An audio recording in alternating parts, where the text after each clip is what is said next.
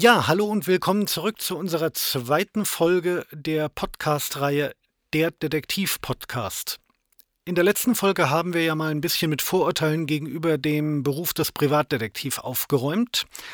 Und heute wollen wir gerne mit euch in die Ausbildung zum Privatermittler eintauchen. Wie läuft die Ausbildung ab? Was muss während der Ausbildung gelernt werden? Warum ist die Ausbildung wichtig? Kann ich nicht auch einfach so Autos hinterherfahren? Und wie lange dauert die Ausbildung? Bei mir ist heute wieder die Shannon. Sie ist selbst ZAD geprüfte Privatermittlerin mit IHK-Abschluss und kann euch aus eigener Erfahrung erzählen, welche Voraussetzungen wichtig sind und was euch in der Ausbildung überhaupt erwartet. Willkommen zurück, Shannon. Ja, hallo. Ich freue mich auch bei der zweiten Folge dabei sein zu können und ein bisschen was zu äh, unserer Ausbildung zu erzählen. Dann fangen wir doch mal ganz am Anfang an. Der Beruf heißt ZAD geprüfter Privatermittler IHK. ZAD, so viel weiß ich, ist die Zentralstelle für die Ausbildung im Detektivgewerbe. Die sitzt in Berlin. Was IHK bedeutet, weiß, glaube ich, jeder Zuhörer. Aber welche Voraussetzungen sind denn wichtig und wie läuft denn der Bewerbungsprozess ab?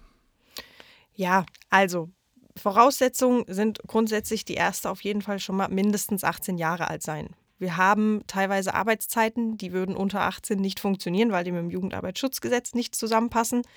Natürlich halten wir uns auch da an die Arbeitszeitgesetze, keine Frage. Aber unter 18 ist nicht möglich, da wir auch auf jeden Fall Fahrer brauchen. Das heißt, Führerschein muss vorhanden sein und wenn es geht, auch eine gewisse Fahrerfahrung. Da, ja, in der Woche können da schon 300, 400, vielleicht auch mehr Kilometer zusammenkommen, die man dort fährt. Und da ist es ganz wichtig, dass man, dass das halt einfach vorhanden ist. Ja, aber jeder Deutsche hält sich ja für einen guten Autofahrer. Also ich kenne keinen, der sagt, ich bin scheiße im Autofahren. Ja, also dass wir jetzt hier ähm, die Fast and the Furious Autos rausholen und dementsprechend den Zielpersonen hinterherfahren, das muss nicht gegeben sein, solche Fähigkeiten.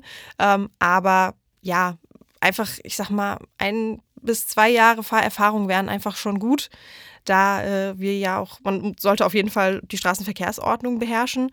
Und je nachdem muss man auch mal ein bisschen rasanter fahren, muss aber trotzdem unauffällig fahren. Und ich sag mal, wenn man dann so ein bisschen die eckigen Kurven fährt, weil man vielleicht noch Fahranfänger ist und sich ein bisschen unsicher ist, ist das für die Unauffälligkeit des Detektivs nicht so gut. Hand aufs Herz, wie viele Punkte hast du? Ich glaube, momentan bin ich bei fünf Punkten. Oha. sie bauen sich wieder ab. Das ist aber, wir möchten ja jetzt hier niemanden verschrecken.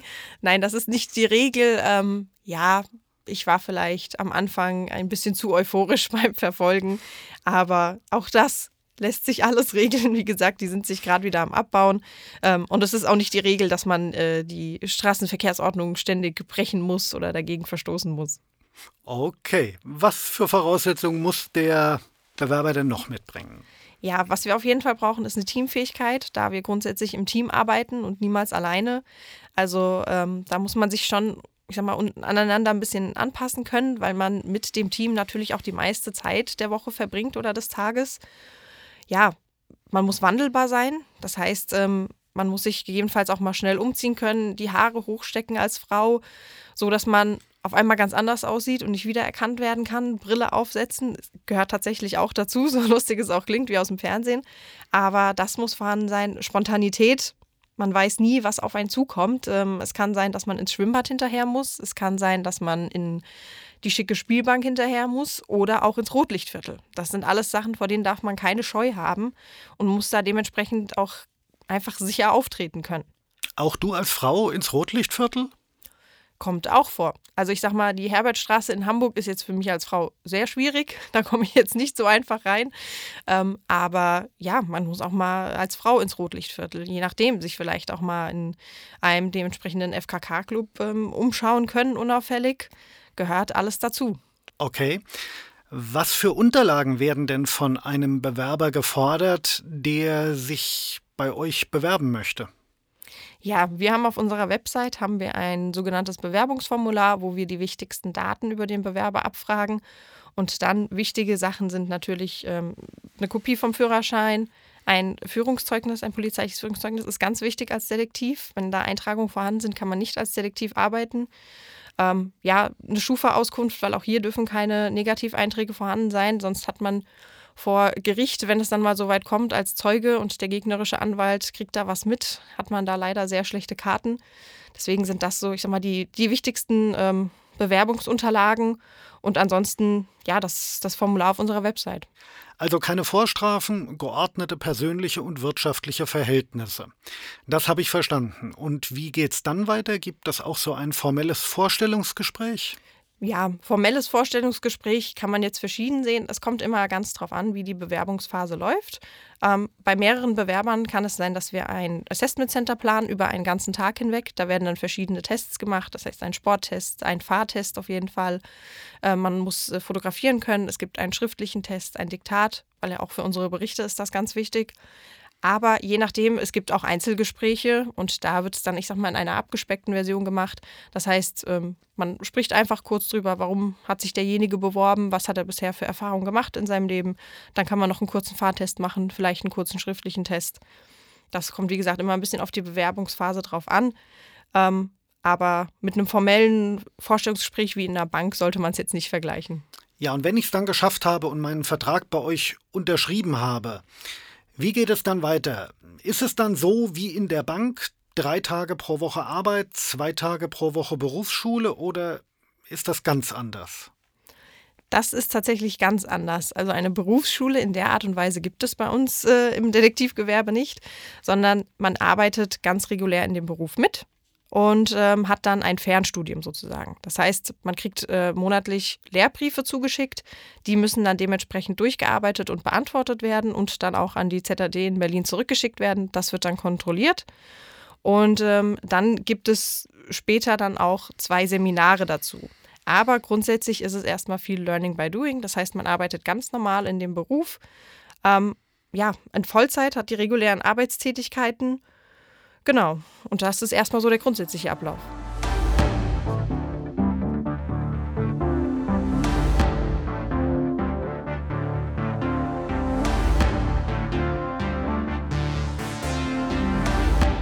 Jetzt haben wir im letzten Podcast gehört, der Detektiv arbeitet, wenn es doof läuft, so 12 bis 14 Stunden am Tag. Jetzt kommst du mir noch mit Fernstudium um die Ecke. Ähm, hat der Tag bei euch mehr als 24 Stunden? Nein, also das hat er auch bei uns nicht. Ähm, da muss man tatsächlich einfach ein bisschen Selbstdisziplin haben und sich dann gegebenenfalls auch mal am Wochenende hinsetzen. Also ich sag mal, wenn man drei bis fünf Stunden in der Woche dafür aufbringt, ist man auf jeden Fall sicher dabei, dass man das zeitlich auch alles hinkriegt es kommt auch immer auf den Einsatz drauf an. Also es gibt auch Einsätze, die haben wirklich feste Arbeitszeiten, die gehen von 7 bis 16 Uhr. Dann kann man sich danach im Hotel noch hinsetzen oder wie gesagt, auch wenn man am Wochenende frei hat. Das liegt dann so ein bisschen in der eigenen Hand, um da einfach auch natürlich den Anschluss nicht zu verlieren. Also im Prinzip wird von dem Auszubildenden im Detektivberuf auch sehr viel Selbstdisziplin und Eigenverantwortlichkeit gefordert. Ja, das auf jeden Fall. Die muss man definitiv mitbringen, sonst kommt man da leider zeitlich nicht hinterher. Aber es ist nicht so schwer, dass man sagen könnte, oh Gott, das äh, kriege ich jetzt nicht hin, sondern es gibt so viele Personen, die diese Ausbildung schon abgeschlossen haben, also da sollte man keine Angst vor haben. Und gibt es denn auch Prüfungen? Ja, tatsächlich ähm, gibt es während der Ausbildung, die insgesamt 22 Monate gibt, äh, geht, gibt es zwei Prüfungen oder zwei Seminare. Das heißt, das eine Seminar findet in, ich sag mal, in der Halbzeit statt. Da ist man dann vier Tage meistens in Berlin, wo die ZAD auch sitzt. Und dann ähm, kriegt man viel von ähm, erfahrenen Detektiven nochmal beigebracht in verschiedenen Bereichen. Dann gibt es eine so, sogenannte Observationsübung, das heißt, um auch die Praxis so ein bisschen ähm, zu fordern. Und am Abschluss der Ausbildung gibt es nochmal ein viertägiges Seminar mit einer dementsprechenden Prüfung drin. Das heißt, diese Prüfung läuft ab in Schrift. Ähm, Praxis und auch Wort. Also es wird ein Test geschrieben, es gibt eine sogenannte Observationsübung und ähm, auch eine mündliche Nachfrage noch einmal zu bestimmten Themen. Aber das ist alles machbar. Also es ist jetzt nicht ähm, so schwer, dass man sagen könnte, oh Gott, das kriege ich nicht hin, sondern wir sind da alle schon durchgekommen und deswegen, das ist äh, relativ ich will jetzt nicht sagen easy, man sollte es nicht auf die lockere Schulter nehmen, aber es ist auf jeden Fall so, dass man das definitiv stemmen kann. Es ist machbar. Und was muss ich dann noch tun, um den IHK-Abschluss zu bekommen? Ja, dafür gibt es dann eine äh, sogenannte Thesenarbeit. Das heißt, man kriegt ähm, von der IHK eine These vorgegeben, zu der man sich dann dementsprechend äußern muss. Das heißt, man muss die These ja erstmal zunächst generell in ihrer Form auseinandernehmen. Was wird da ähm, überhaupt dargestellt in der These und die dann rechtlich und auch mit der eigenen Meinung bewerten. Okay. Also für alle, die das nicht wissen, hier mal ein wenig Hintergrundinfo. Eine These ist immer eine Behauptung. Das heißt, da wird eine Behauptung über einen Sachverhalt aufgestellt und ihr müsst dann in der Thesenarbeit auseinandernehmen, ist diese Behauptung zutreffend, ja, nein und wenn ja, warum und wenn nein, warum nicht. Habe ich das auch richtig verstanden? Genau, das kann man definitiv so sagen. Also es ist jetzt nicht so, dass man äh, Angst haben muss, dass es auf Universitätsniveau ähm, passiert. Natürlich wird sie nach ähm, gewissen formellen Bedingungen auch bewertet, diese Thesenarbeit. Aber es sind alles Thesen, die sich natürlich auf den Detektivberuf beziehen. Und das sind Sachen, die hat man die zwei Jahre vorher sehr ausführlich gelernt. Okay. Und wie kann ich mir bei dieser ja, Mörderarbeitszeit, sage ich jetzt mal salopp, das Gehalt vorstellen? Ich hoffe, es gibt ein bisschen mehr als 800 Euro beim Friseur. Ja, das auf jeden Fall. Also bei uns ist es so, dass man in der Ausbildung schon knapp 3000 Euro äh, brutto verdient.